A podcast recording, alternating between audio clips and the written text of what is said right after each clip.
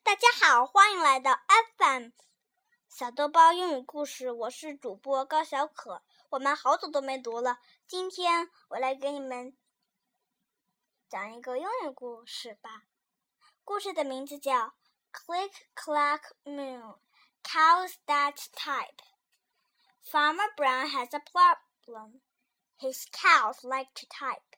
All day long he hears click clack moo, click clack moo, clickety clack moo. At first he couldn't believe his ears.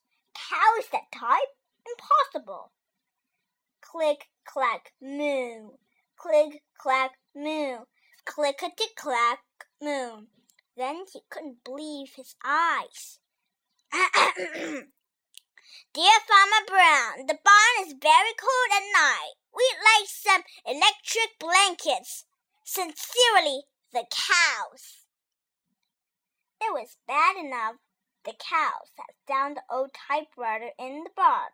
Now they wanted electric blankets. No way, said Farmer Brown. No electric blankets.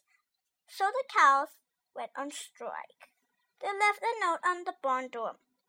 Sorry, we're closed. No milk today. No milk today? cried Farmer Brown. In the background, he heard the cows busy at work. Click, clack, moo. Click, clack, moo. Clickety, clack, moo.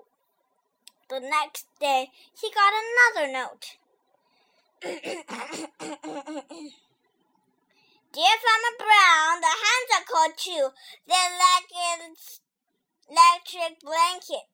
Sincerely, the cows. The cows were growing impatient with the farmer.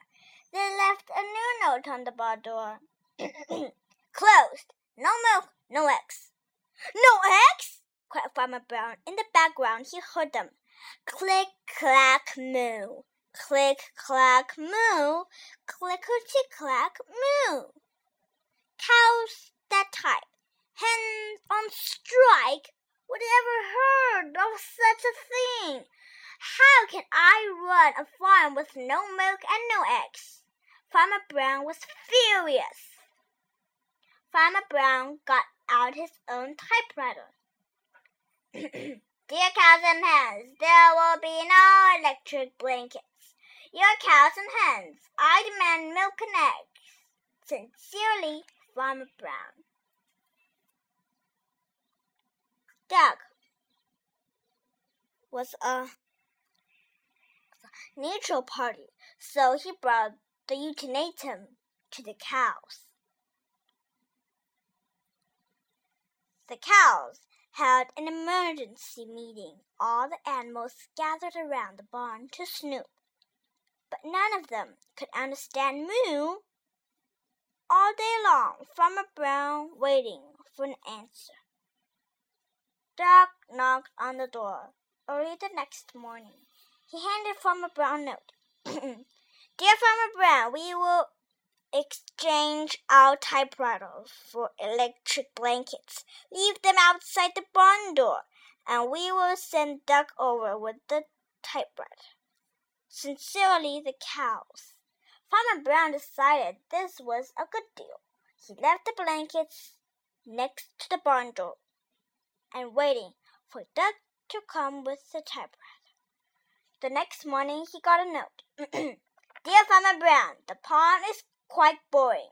Would like a diving board. Sincerely, the ducks. Click, clack, quack. Click, clack, quack. Clickety, clack, quack.